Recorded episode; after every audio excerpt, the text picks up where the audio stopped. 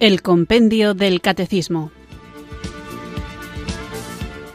Un programa dirigido por el Padre Antonio López.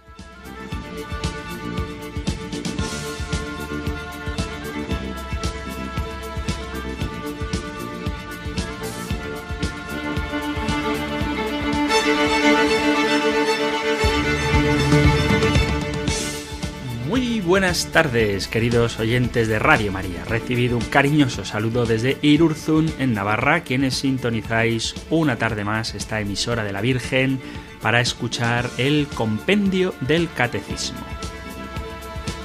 Sabéis que es un programa diario de la emisora que cambia vidas de Radio María, en el que vamos caminando, peregrinando poco a poco por esta joyita que nos regaló el Papa Benedicto XVI, el Compendio del Catecismo. Se ve más necesario que nunca conocer la doctrina de nuestra Madre la Iglesia Católica, puesto que estamos en un mundo con tantas opiniones tan dispares y tan poco fundamentadas, muchas de ellas, que es preciso que nosotros sepamos en qué creemos y por qué lo creemos. Recordad, amigos míos, que la fe no es un tesoro que debemos guardar en un pañuelo y enterrarlo para no perderlo, sino al contrario, tenemos que negociar con él, como dice la parábola del Evangelio, para hacer que ese don de la fe que hemos recibido dé fruto.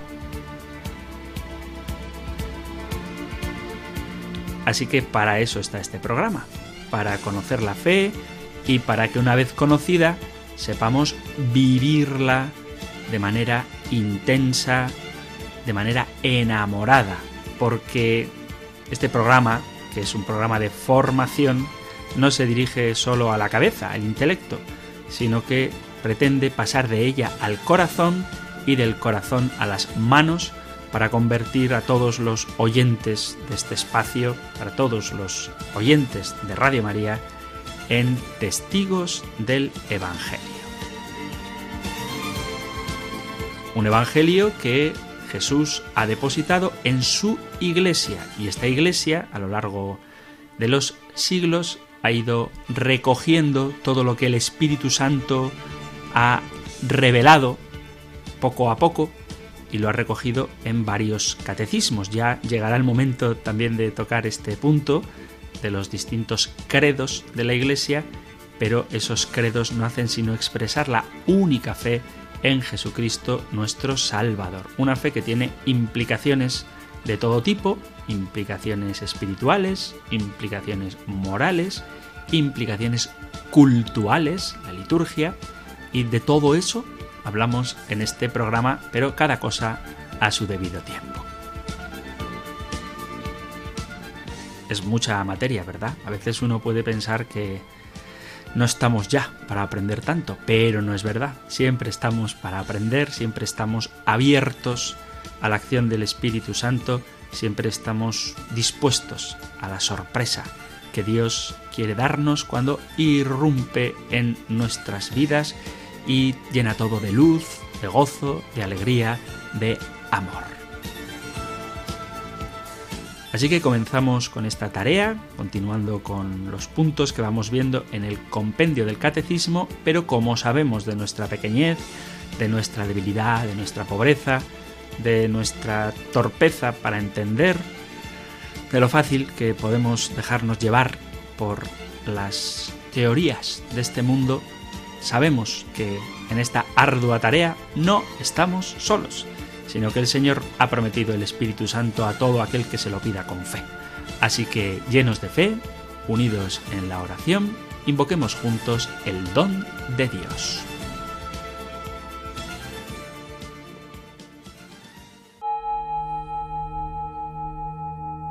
Ven Espíritu, ven Espíritu, ven Espíritu.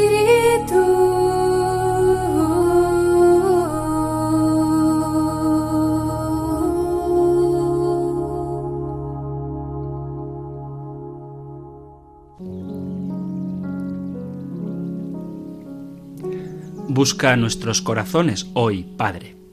Elimina cualquier falta de perdón, ya que no podemos perseguir plenamente una vida de amor en Cristo cuando estamos reteniendo o negando el perdón. Apártanos de nuestros pecados y de los hábitos que nos impiden experimentar tu paz. No queremos ser personas derrochadoras que arrojan platos enteros de comida a la basura, así que no nos alejemos sin ser tocados cuando leemos tu palabra. Cose las escrituras en el tejido de nuestro corazón y conviértenos.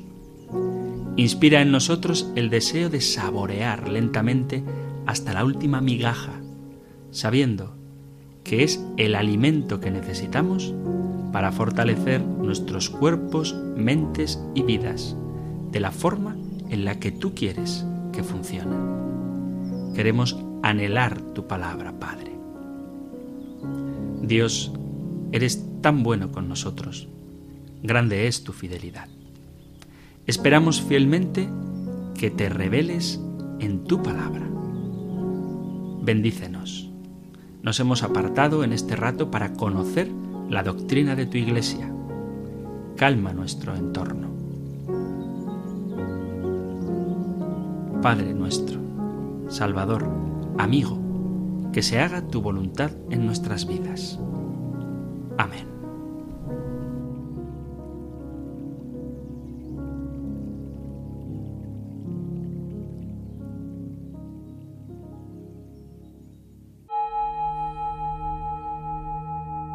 Ven Espíritu,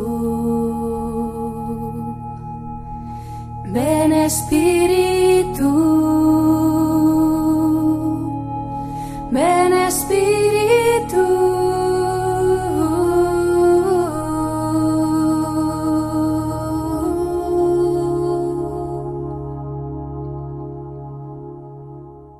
Muy bien, queridos amigos, queridos oyentes, vamos allá con nuestro programa de hoy.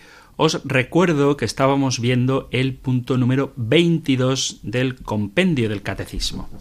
Este punto que plantea la pregunta ¿qué importancia tiene el Nuevo Testamento? Y veíamos, en respuesta a la pregunta, lo que el propio catecismo dice. El Nuevo Testamento, cuyo centro es Jesucristo, nos transmite la verdad definitiva de la revelación divina. En él, los cuatro evangelios de Mateo, Marcos, Lucas y Juan, siendo el principal testimonio de la vida y doctrina de Jesús, constituyen el corazón de todas las escrituras y ocupan un puesto único en la Iglesia. Y dedicábamos, este va a ser ya el tercer programa, dedicábamos nuestro espacio a ver algunas de las peculiaridades de cada uno de los evangelistas. Creo que es interesante saber que, aunque todos ellos nos narran el misterio definitivo de Jesucristo, cada uno lo hace de una manera peculiar. Hasta ahora hemos visto Mateo, Marcos y Lucas, que son los llamados evangelios sinópticos.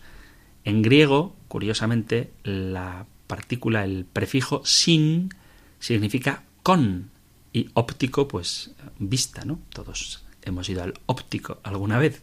Bueno, pues sin óptico significa con un golpe de vista. Entonces, Mateo, Marcos y Lucas narran los acontecimientos de Jesús desde un punto de vista que son perfectamente compatibles y de hecho muchos relatos de los que leemos en cada uno de los evangelistas lo podemos encontrar en los otros. Sobre todo, decía, San Marcos es el que menos pasajes originales exclusivos de él tiene, de hecho no tiene ninguno, es el más breve de los evangelios y probablemente sea el primero en componerlos, San Marcos.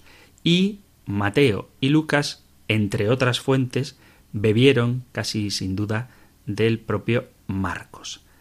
San Mateo, hablábamos largamente de ello, tenía un público, iba dirigido de manera especial a un público judío, y de ahí que haga tantas alusiones al Antiguo Testamento. Veíamos también como Lucas tiene un público mayoritariamente pagano y mejor que nadie destaca esa llamada universal a la salvación, mostrando con detalle y con parábolas muy hermosas, exclusivas de Lucas, las entrañas de misericordia de Jesús, veíamos entre otras cosas esto, y vamos ahora a hablar del cuarto de los evangelios, que es el Evangelio de San Juan. ¿Qué peculiaridades, qué particularidades tiene este cuarto evangelio? El Evangelio de San Juan es sin duda una auténtica joya, una maravilla que penetra de forma profundísima en los misterios del Señor, pero también os advierto, queridos amigos, queridos oyentes, que para conocer bien el sentido de todo lo que Juan nos dice, es preciso, es necesario conocer los evangelios sinópticos. De hecho, hay que destacar que muchas sectas y muchos grupos que tienen intenciones perversas que pretenden sostenerse sobre la palabra de Dios utilizan el Evangelio de San Juan precisamente por su lenguaje tan profundo para sostener cosas que nada tienen que ver con la realidad de lo que Jesús es, de lo que nos enseña y de lo que nos pide. Por eso, para acceder al encuentro con Jesucristo a través de su palabra, yo nunca aconsejaría, esto es una opinión personal, si queréis la tenéis en cuenta y si no, pues tampoco pasa nada, pero yo nunca aconsejaría empezar por el Evangelio de Juan. Es mejor empezar por cualquiera de los Evangelios sinópticos, Mateo, Marcos o Lucas, para conocer bien quién es Jesús de una manera más directa, más clara, con parábolas, con anécdotas sencillas, y una vez conocido Jesús de esta manera más sencilla, penetrar en su misterio a través de este Evangelio al que hoy creo que dedicaremos, si no todo el programa, al menos gran parte de él. Como digo, es una maravilla, para muchos es el Evangelio de los cuatro el favorito y lo entiendo, lo justifico y de alguna manera lo comparto, porque Juan nos revela, lo vamos a ver, de una manera nítida y tremendamente profunda, extraordinariamente profunda, la realidad de quién es Dios, pero de quién es Dios hecho carne en Jesucristo. Pero vuelvo a repetir que tiene un cierto peligro invitar a alguien a acercarse a la figura de Jesús directamente a través del Evangelio de San Juan sin haber conocido previamente los sinópticos. Pero conocidos los sinópticos, familiarizados con este Jesús accesible, este Jesús tan humano, este Jesús que cumple las promesas del antiguo Israel, este Jesús que abre la salvación a todas las naciones, es necesario también, es muy recomendable bucear en el misterio del Señor, adentrándonos en la hondura de esta maravilla que es el Evangelio de San Juan. Mientras que los Evangelios sinópticos están llenos de historias, de parábolas, de anécdotas, de curaciones, de dichos memorables de Jesús, el Evangelio de Juan se deleita con otro tipo de discursos que, comparado con los sinópticos, tiene pocas historias. El lenguaje es a veces complicado de entender y el vocabulario son frases muy cortas, con palabras, pocas palabras, poca riqueza de vocabulario y un poco repetitivo, pero esas pocas palabras son muy densas están llenísimas de contenido. ¿Quién escribió el Evangelio de San Juan? Bueno, pues la respuesta está implícita en la pregunta. ¿Quién escribió el Evangelio de San Juan? Pues el propio San Juan. Podemos leer en el capítulo 21 de este evangelista, al final de su Evangelio, Juan 21, 24, dice, al verlo, leo desde el 20, Pedro, después de esa triple confesión de amor de Pedro a Jesús, dice así el Evangelio de San Juan, capítulo 21, versículo 20. Pedro, volviéndose, vio que le seguía el discípulo a quien Jesús amaba, el mismo que en la cena se había apoyado en el pecho y le había preguntado Señor, ¿quién es el que te va a entregar? Al verlo, Pedro dice a Jesús, Señor, ¿y este qué? Jesús le contesta, Si quiero que se quede hasta que yo venga, ¿a ti qué? Tú sígueme. Entonces se empezó a correr entre los hermanos el rumor de que ese discípulo no moriría. Pero no le dijo Jesús que no moriría, sino si quiero que se quede hasta que yo venga, a ti qué. Y ahora versículo 24, este es el discípulo que da testimonio de todo esto y lo ha escrito, y nosotros sabemos que su testimonio es verdadero. Así que aquí el propio Juan dice que es el discípulo que da testimonio de esto y lo ha escrito. Se identifica con el que lo ha escrito.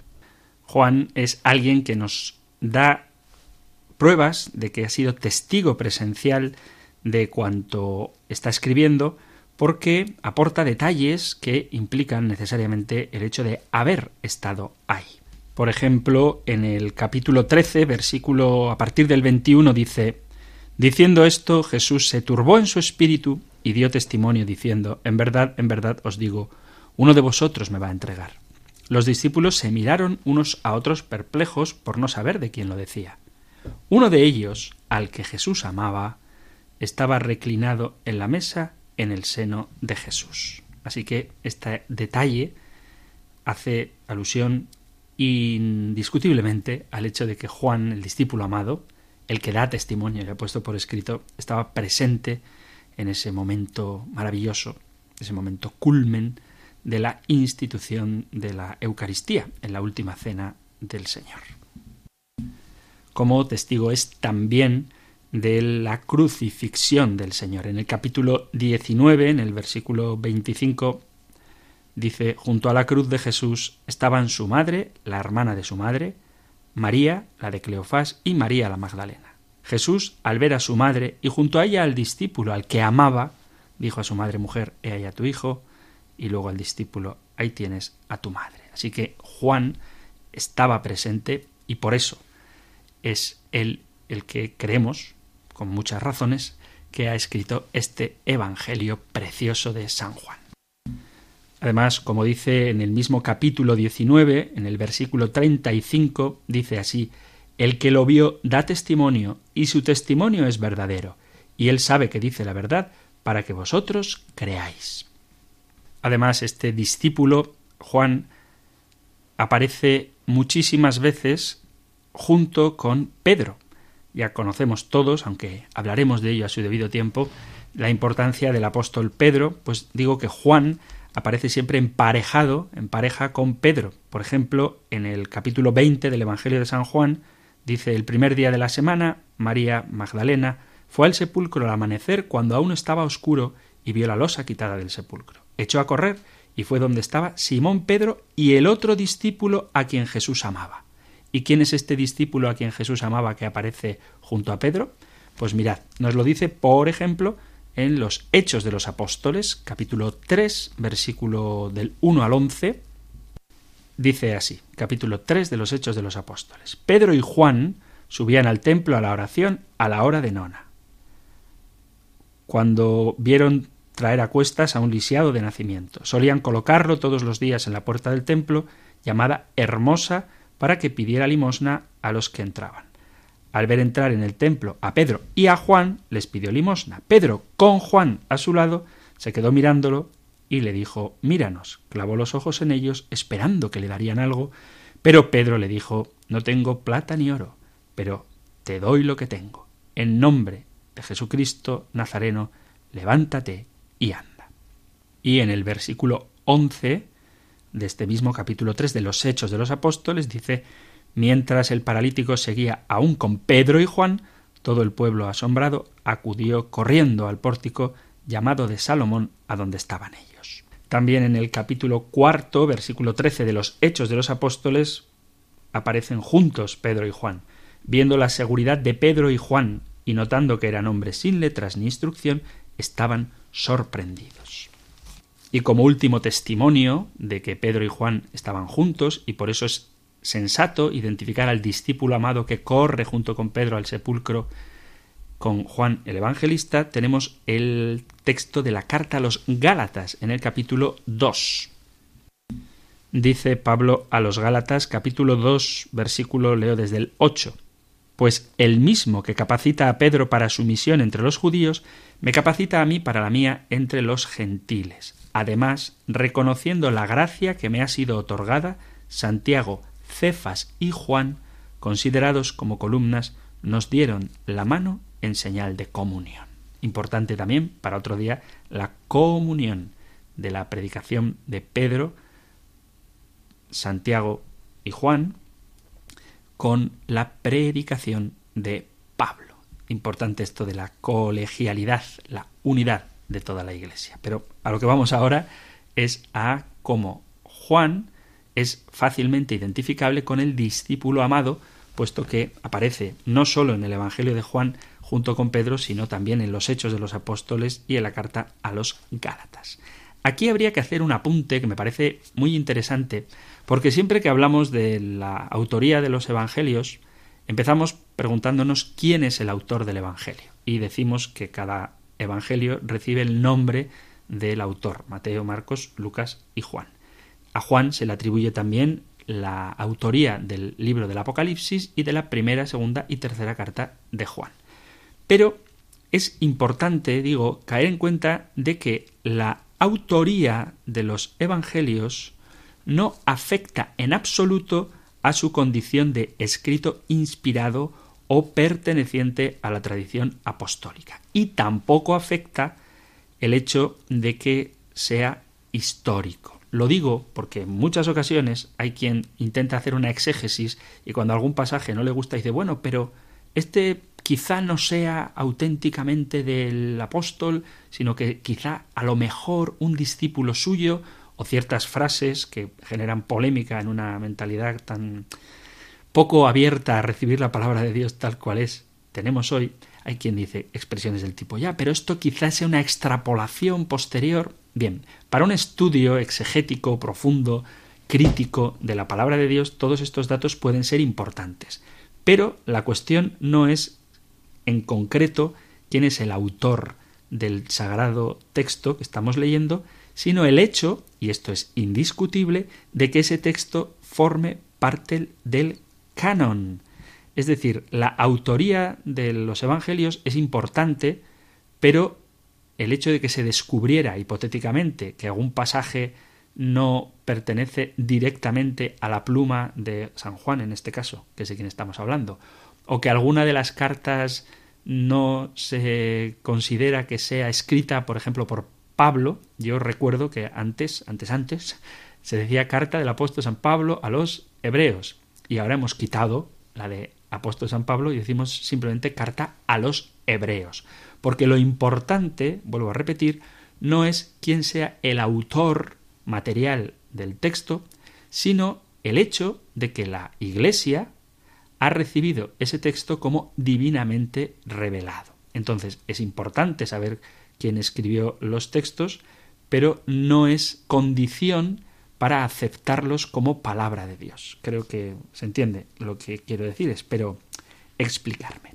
En este sentido, la manera en la que se escribían antiguamente las obras literarias y la forma en que se atribuían a un autor determinado eran muy distintas de la forma contemporánea, de la forma moderna que tenemos de lo que es un autor. Por eso, la tradición de la Iglesia atribuye al apóstol Juan, al discípulo amado, como hemos leído ya en el versículo 24, capítulo 21 del este Evangelio, que se reconoce en él a alguien que ha sido testigo ocular de lo que ha ocurrido.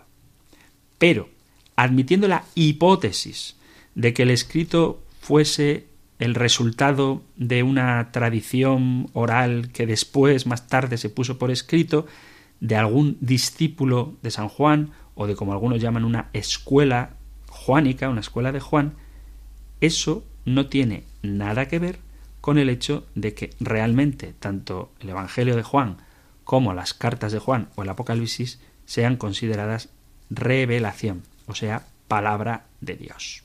Además, como argumento a favor de la autoría de Juan como testigo y escritor del Evangelio, podemos leer la carta del apóstol San Juan. Carta que comienza, capítulo 1, versículo 1, diciendo, lo que existía desde el principio, lo que hemos oído, lo que hemos visto con nuestros propios ojos, lo que contemplamos y palparon nuestras manos acerca del verbo de la vida, pues la vida se hizo visible y nosotros hemos visto y damos testimonio y os anunciamos la vida eterna que estaba junto al Padre y que se nos manifestó. E insiste, versículo 3, esto que hemos visto y oído os lo anunciamos para que estéis en comunión con nosotros y nuestra comunión con el Padre y con su Hijo Jesucristo.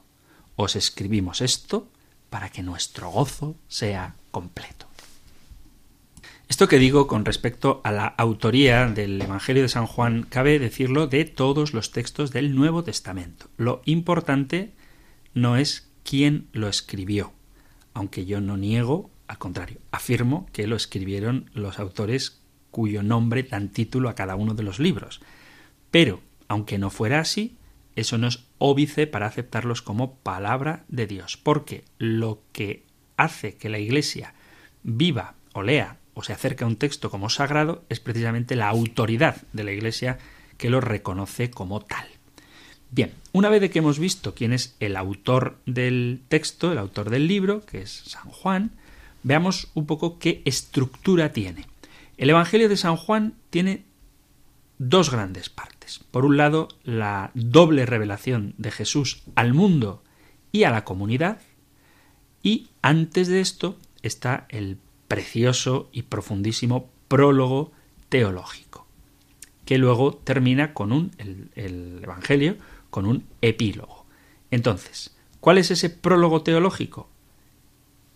El inicio del Evangelio de San Juan, desde el capítulo 1, versículo 1 al versículo 18, donde se nos expresa, dan ganas de leerlo, pero entonces me, me, tiraría todo el programa leyendo el Evangelio de Juan y seguro que lo disfrutaríais muchísimo escuchándolo como yo leyéndolo. Pero vamos a conocer la estructura y el contenido del Evangelio de Juan y ya os dejo a vuestra tarea personal el leerlo despacito, pero no sin antes haber leído por lo menos uno de los otros evangelios sinópticos.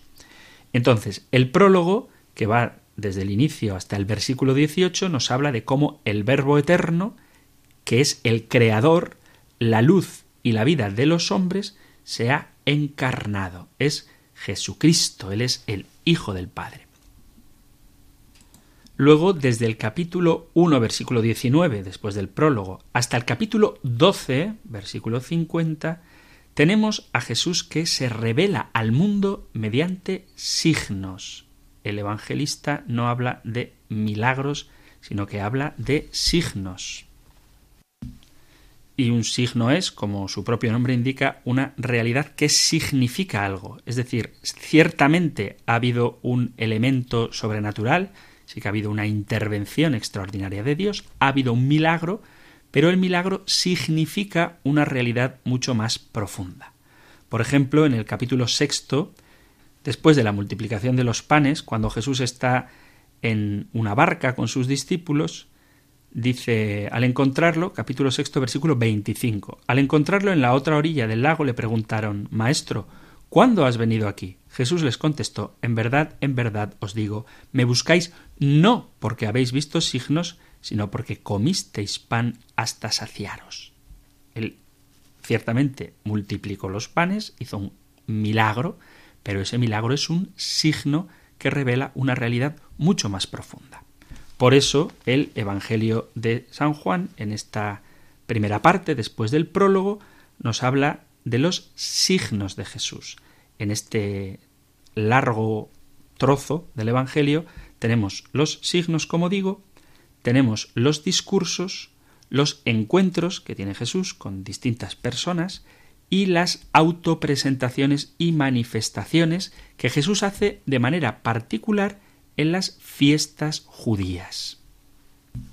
Tenemos luego otra parte después del prólogo, la primera parte o libro de los signos, la segunda parte, el libro de la gloria, donde Jesús se revela a sus discípulos y de forma muy especial, muy intensa, en los discursos que van desde el capítulo 13 al capítulo 17 del Evangelio de San Juan, a los discursos de la última cena. Y como punto culminante de esta gloria es la pasión y resurrección.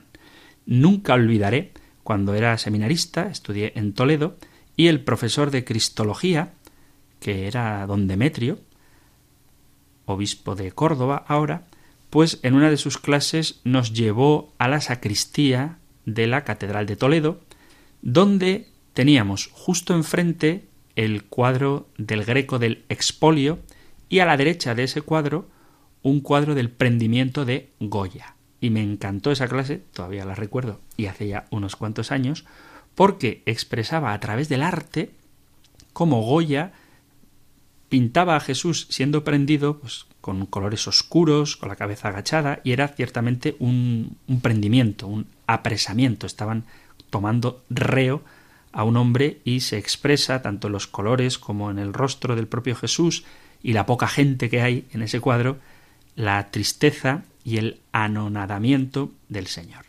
Y como contraste estaba enfrente el expolio, que es la misma escena, pero pintada por el Greco, donde el rostro de Jesús, si quitamos todo lo que hay alrededor, parece una ascensión. O sea, si quitamos a los soldados y todas las personalidades, todos los personajes que aparecen en ese cuadro, y extraemos solo la imagen de Jesús con su gesto, incluso mirando al cielo, parece que es una escena de la ascensión.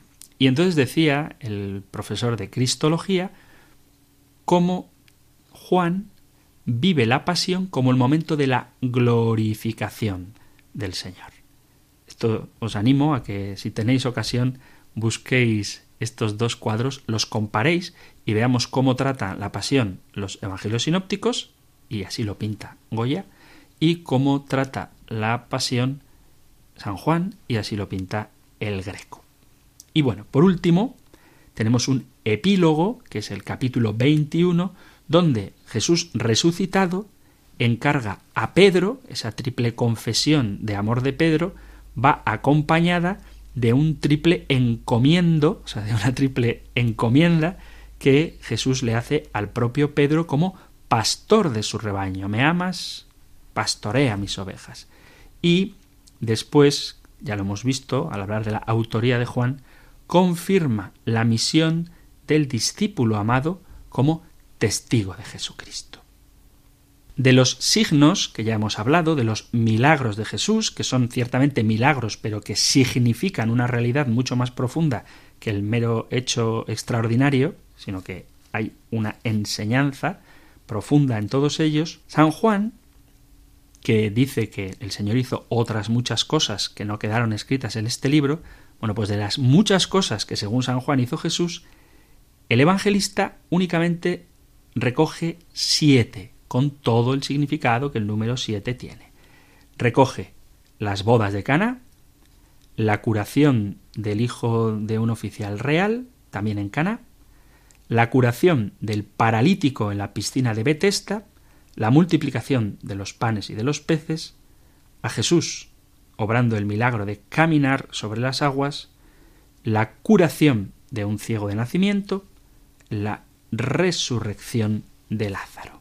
Y estos milagros, en ocasiones, van acompañados de un discurso que explica el significado del signo. Por ejemplo, después de la multiplicación de los panes, tenemos el importante y bellísimo discurso del pan de vida, o, en otros casos, el milagro confirma lo que Jesús es. Por ejemplo, si Jesús dice yo soy la luz del mundo, pues él cura a un ciego, porque él es la luz. El signo, la curación, expresa una realidad más profunda. Él, Jesús, es la luz del mundo.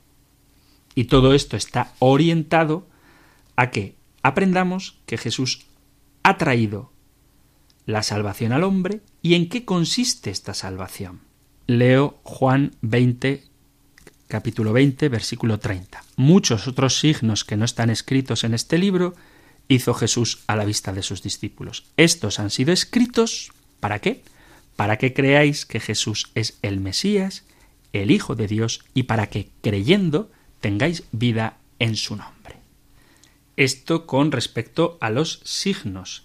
Con respecto a los discursos, son muy importantes en este Evangelio y muy largos, más largos que los de los Evangelios sinópticos, y de lo que habla fundamentalmente es del Padre, del propio Cristo y en la última cena de algo muy importante que es del Espíritu Santo. Tienen particular importancia el capítulo 5, donde se habla del poder que tiene Dios para dar la vida y juzgar, el famoso, ya lo hemos hablado, discurso del pan de vida del capítulo sexto y también la parábola, la alegoría del buen pastor. y sobre todo todo el capítulo 14, 15, 16 y 17, que es el discurso de Jesús o los discursos de Jesús en la última cena. Además, este evangelista nos narra varios encuentros que producen diálogos largos, muy hermosos. Por un lado, en el capítulo 3, el diálogo importantísimo, también todo el Evangelio lo es, con Nicodemo, en el capítulo 3, y después otro precioso pasaje evangélico propio de San Juan, que es el encuentro de Jesús con la samaritana. Y en ambos encuentros lo que quiere el evangelista es llevarnos a nosotros, que leemos su evangelio, al misterio de Jesucristo y, esto es fundamental, a la nueva vida que el propio Señor nos trae. La charla con Cristo, el diálogo con Jesús, nos transforma, nos hace criaturas nuevas, nos hace nacer de nuevo, como dice Jesús a Nicodemo, nos hace cambiar nuestra vida, como ocurre con la samaritana. Además, hay otra expresión que es muy importante y muy propia de este Evangelio, que es la expresión yo soy. El evangelista utiliza la expresión yo soy para expresar la divinidad de Jesús. Acordaos que en el capítulo tercero del Éxodo, en el capítulo 3, versículo 13, Moisés le pregunta a Dios cuál es su nombre. Dijo Moisés a Dios, He aquí que llego yo a los hijos de Israel y les digo, El Dios de vuestros padres me ha enviado a vosotros. Si ellos me preguntan, ¿cuál es su nombre? ¿Qué les responderé? Y respondió Dios a Moisés, Yo soy el que soy. Y dijo, Así dirás a los hijos de Israel, yo soy, me envía a vosotros. Por eso es tan importante el uso de esta expresión en el Evangelio de San Juan, porque está reconociendo la divinidad de Cristo. Y este yo soy va seguido a veces de un predicado que constituye una forma característica de presentar a Jesús como fuente de vida. Yo soy el pan de vida, yo soy la luz del mundo, yo soy la puerta, yo soy el buen pastor, yo soy la resurrección y la vida, yo soy el camino, la verdad y la vida, yo soy la vid verdadera. Y además, y esto es muy bonito, cada una de estas expresiones va acompañada de una invitación de Jesús. Por ejemplo, cuando dice en el capítulo sexto, versículo 35, Yo soy el pan de vida, el que viene a mí no tendrá hambre y el que cree en mí no tendrá sed. Mas como os he dicho, me habéis visto y no creéis. Todo el que me da el Padre vendrá a mí. Cuando dice yo soy la puerta, en el capítulo 10, dice yo soy la puerta, quien entre por mí se salvará y podrá entrar y salir y encontrará pastos. En el mismo capítulo 10, en el versículo 14, dice yo soy el buen pastor que conozco a mis ovejas y las mías me conocen cuando dice en el capítulo 14, yo soy el camino, la verdad y la vida, y nadie viene al Padre si no es por mí. Y por continuar en el capítulo 15, cuando dice que Él es la vid verdadera, yo soy la vid, vosotros los sarmientos, el que permanece en mí y yo en él, ese da fruto abundante, porque sin mí no podéis hacer nada. Es decir, cada una de estas afirmaciones de Jesús a propósito del yo soy, tiene implícita una invitación y una consecuencia, una consecuencia que ciertamente transforma nuestra vida. Y Jesús va progresivamente manifestándose. Y esto, como he mencionado antes, ocurre en el marco de las fiestas judías y de las subidas del propio Jesús a Jerusalén. Solamente por dar un detalle, la última cena, todos lo sabemos, ocurre en el contexto de la fiesta judía de la Pascua. Y en todas estas fiestas Jesús se va presentando como el Mesías, como el Hijo de Dios.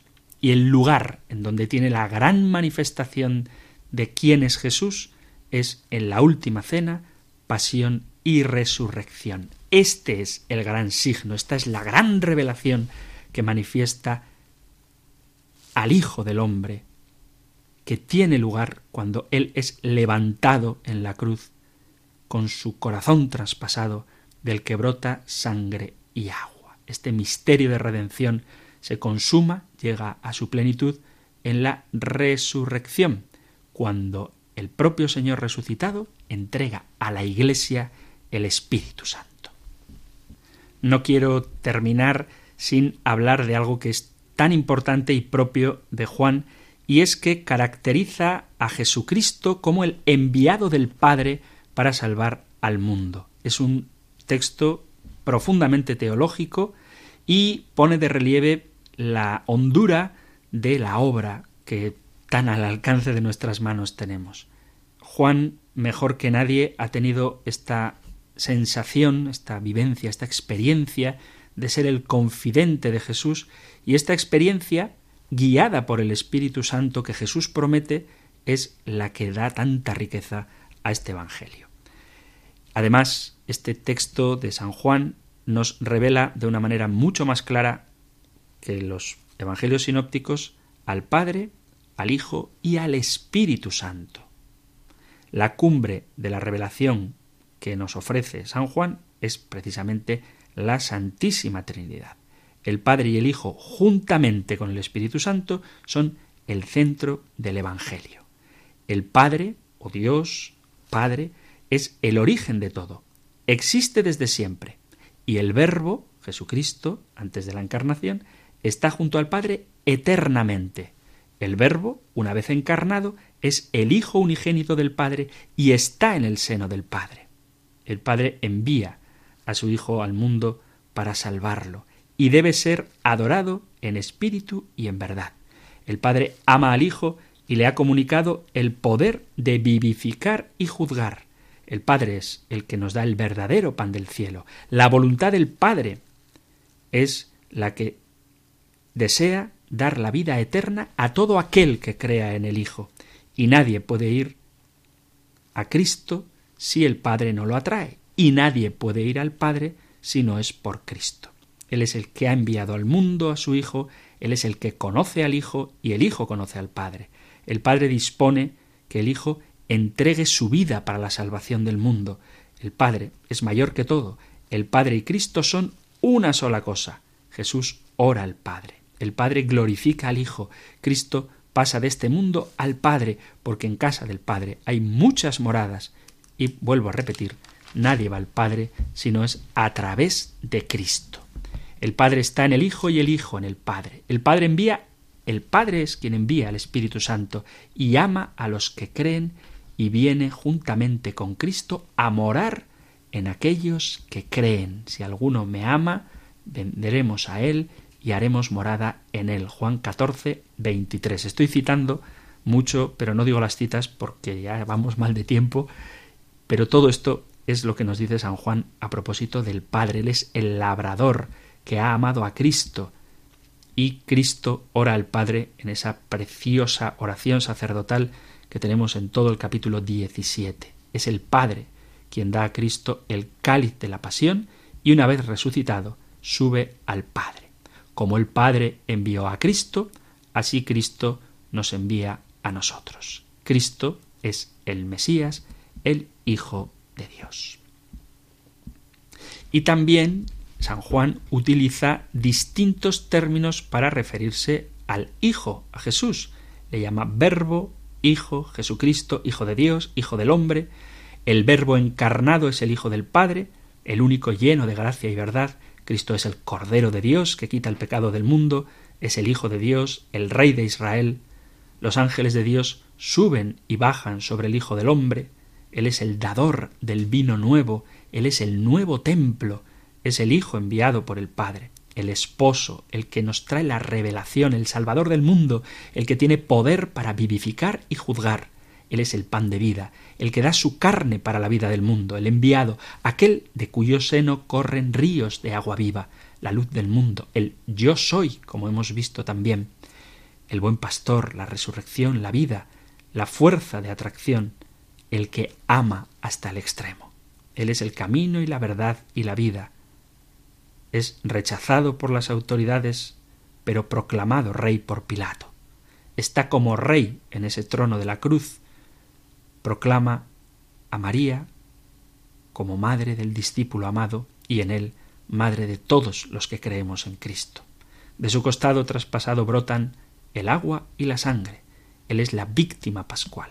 Jesús resucitado da el Espíritu Santo a la Iglesia. Él es el Mesías, el Hijo de Dios. Y, por último, en esta visión trinitaria que nos da San Juan en su Evangelio, el Espíritu Santo reposa sobre Cristo y es el principio del nuevo nacimiento, como dice Jesús a Nicodemo en el capítulo 3 de su Evangelio de San Juan.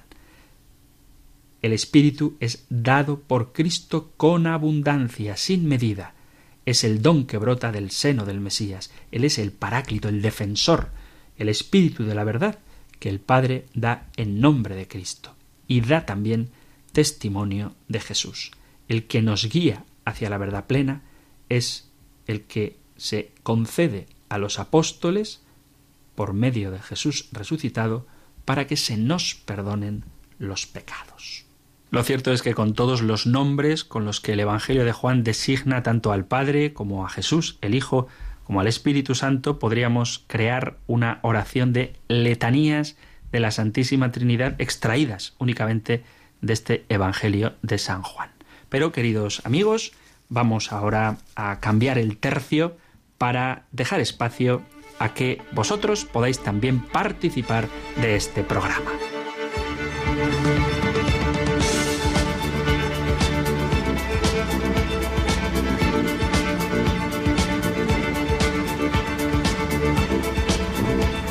Así que ya abrimos nuestro teléfono para que, queridos oyentes, podáis dialogar a través de él conmigo, con el Padre Antonio López, en este espacio, vuestro espacio de El Compendio del Catecismo.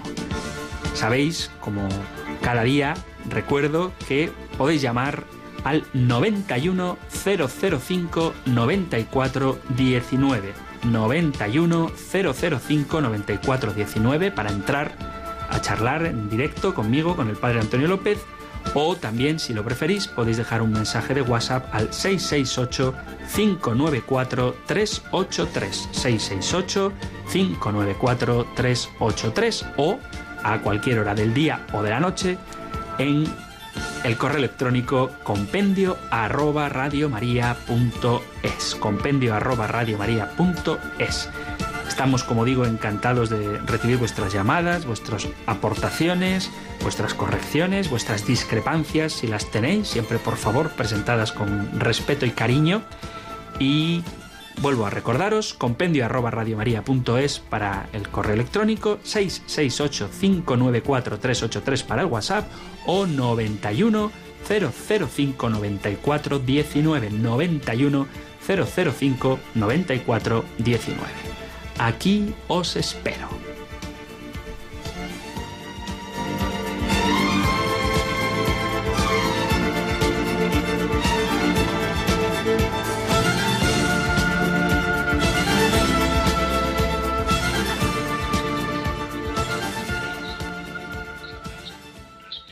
Estamos en el compendio del catecismo y ya está nuestro teléfono 91005-9419, 91005-9419 para esperar vuestras llamadas y atendemos la primera de ellas de nuestro fiel amigo Manuel de Sevilla. Hola Manuel, buenas tardes. Eh, buenas tardes, muchas gracias por su catequesis, Padre Antonio López, muchas gracias. Mm, yo, para mí... Eh, perdón, yo para mí el Evangelio de San Juan es, toda una teología y, es todo maravilloso, es preciosísimo. hay una cosa que, que, que, que, me gusta mucho y otra cosa que, claro, me, me da mm, que cuando nos llamamos hijos adoptivos, yo la, la verdad que, que la palabra adoptivo, pues bien, la, la acepto, ¿no? Pero mm, en el Evangelio de, de San Juan cuando dice, y el que recibió a Jesús le dio la potestad de ser llamado hijo de Dios, la palabra hijo, y también, y al que lo reconoce como mm, el nombre de Jesús, acepta en su nombre, mm, mm, ya no nace de, de, la carne ni de la voluntad del hombre, sino que nace de Dios. Y cuando Jesús en la resurrección dice a María Magdalena, no me, no me, no me, no me toques, me voy a mi Padre y vuestro Padre, a mi Dios y vuestro Dios. La palabra Padre digo, San José sí es padre, padre adoptivo de, de Jesús, de verdad, pero nosotros, si yo soy hijo adoptivo, es mi padre tendría que ser también un padre adoptivo. Yo soy hijo adoptivo, mi padre, sin embargo, yo, mi padre Dios, es, para mí es un padre natural.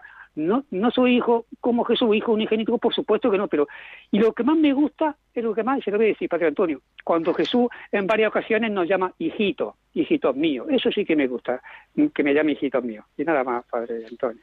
Muy bien, Manuel, pues siempre valoro mucho tus aportaciones, pero permíteme que, que te haga un pequeño matiz, y es que cuando nosotros hablamos de hijos adoptivos, lo hacemos en contraposición con hijo de la misma naturaleza del Padre. De hecho, cuando nosotros rezamos el credo, decimos creo en Jesucristo, su único hijo. Entonces, en sentido estricto, nosotros somos hijos en el Hijo. En la carta a los Efesios eh, se habla de que en Él, en Cristo, somos hijos de Dios. nosotros somos hijos de Dios en tanto en cuanto que estamos incorporados a Jesucristo por medio del bautismo. Pero el Hijo único del Padre es Jesucristo. Y nosotros somos hijos de adopción, pero repito, en un sentido no que seamos menos hijos, sino que nuestra naturaleza es distinta de la del Padre. No así eh, Jesucristo, que tiene la doble naturaleza humana y divina. Pero como reflexión piadosa está muy bien, pero como afirmación teológica hay que distinguir bien cómo Jesús es hijo de la misma naturaleza del Padre, por quien todo fue hecho, y que nosotros somos hijos, pero somos creados, cosa que Jesús no es. Muy bien, Manuel, pues gracias de nuevo por tu llamada y saludamos ahora a María de Valdemoro. Hola María, buenas tardes. Buenas tardes, Padre Antonio. Muy buenas tardes. Eh, yo le voy a decir una cosa, la verdad que yo soy una persona que me, han preguntado muchas personas que si yo soy cristiana. Yo le he dicho, sí, soy cristiana desde el nacimiento. ¿Por qué? Porque cuando uno, no es porque uno visite a un templo, a una iglesia, que son las cuatro paredes, igual que una vivienda, eh, la confianza está en creer en Dios, seguir los caminos de Dios, estar presente siempre en, en, en seguir los caminos que Dios nos manda. a eh, decir que somos hijos pecador, somos hijos de un mundo pecador porque somos desde naturaleza de Adán y Eva cuando fueron los primeros que pecaron. Pero yo estoy en hacer una pregunta después de que quiero hacer unos saludos para más sacerdotes. Eh, ¿Por qué la palabra de Dios no existe como en el diccionario? Porque no se menciona en WhatsApp, no se menciona en, en tantas cosas. Se puede escribir Dios, pero sin la D mayúscula. ¿Por qué la palabra de Dios como que no existe a pronunciarla como nosotros pronunciamos a ah, Dios verdadero. bueno, a ver, cuando nosotros decimos Dios con D mayúscula, hay como un doble sentido. Por un lado, la veneración al nombre de Dios, y por eso se pone con mayúscula, pero en sentido estricto, cuando nosotros ponemos Dios con D mayúscula, es porque es el nombre propio de Dios. O sea, hay que distinguir el concepto Dios, cuando hablamos de dioses, por ejemplo, o si te preguntan, ¿tú crees en Dios? Eh, habría que ponerlo se podría poner, mejor dicho, correctamente con D minúscula, porque habría que ver de qué Dios hablamos. Pero si nos referimos a Dios como nombre propio, como el nombre propio de un ser supremo, infinito, increado, omnisciente, omnipresente, omnipotente, ese Dios como nombre propio ha de ponerse con D mayúscula, pero porque es nombre propio. Es decir, un ateo, por muy ateo que sea, si se refiere a Dios como un sujeto como un nombre propio. Tiene que ponerlo con mayúscula, pero por respeto a las leyes, a las normas gramaticales. Y un creyente, cuando se refiera a un dios, por ejemplo, si yo quiero hablar del dios de los dioses paganos o del dios Zeus o del dios Apolo, ahí tendría que poner dios con D minúscula, porque es el nombre común, es un sustantivo que hace referencia a una divinidad. ¿eh? Pero entonces la D mayúscula se refiere a un nombre propio y la D minúscula pues a un nombre común. Esto es una norma, repito, de, de gramática, vamos. Y luego con respecto a lo de ser cristiano, somos cristianos por el bautismo y aunque ser cristiano no es estar metido entre las cuatro paredes de una iglesia, ser cristiano implica precisamente porque es vivir según la voluntad de Dios, darle el culto que merece. Y el culto que Dios merece es ofrecer el sacrificio de su Hijo Jesucristo, que se ofreció al Padre por nuestra salvación. Y eso se realiza en la misa. No lo digo necesariamente por ti, María, pero hay mucha gente que dice, no, yo creo en Dios, pero no necesito ir a la iglesia. Bueno, eso es no entender lo que Dios pide. ¿eh? Si tú crees en Dios, en el sentido de que vives conforme a la voluntad de Dios, tienes que darle el culto que merece y el sacrificio que Dios quiere, el holocausto que el Señor quiere, no son machos cabríos, sino me has ofrecido un cuerpo y aquí estoy para hacer tu voluntad. Y a Dios Padre le ofrecemos el cuerpo de su Hijo Jesucristo en la misa. Por lo tanto, ser cristiano es vivir de Dios dentro y fuera de la Iglesia, pero implica también cumplir ese mandamiento de darle el culto que merece, que como digo, se realiza en la Eucaristía, en la Santa Misa. Y además de ella recibimos la fuerza para vivir lo que el Señor nos pide, que excede a nuestras posibilidades, pero con la ayuda del Espíritu, con la fuerza del pan eucarístico, podemos vivir plenamente en la voluntad de Dios. Pero sin ella nos va a resultar difícil, ya dice el Evangelio de San Juan, del que hoy hemos hablado, si no coméis mi carne, no tendréis vida en vosotros. Así que como queremos tener vida en nosotros y vida en Dios, por eso participamos de la Santa Misa. Muy bien. Bueno, queridos amigos, acaba nuestro tiempo, así que termino con esta preciosa bendición que encontráis en el capítulo sexto del libro de los números, en el versículo 24. El Señor te bendiga y te proteja, ilumine su rostro sobre ti y te conceda su favor. El Señor te muestre su rostro y te conceda la paz. Muchas gracias por escuchar el compendio del catecismo, gracias por estar ahí y si queréis nos escuchamos en un próximo programa. Un abrazo.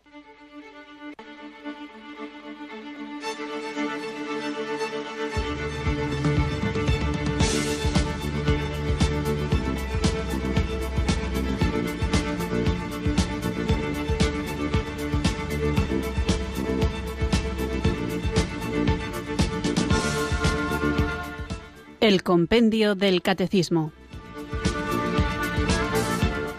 Un programa dirigido por el Padre Antonio López.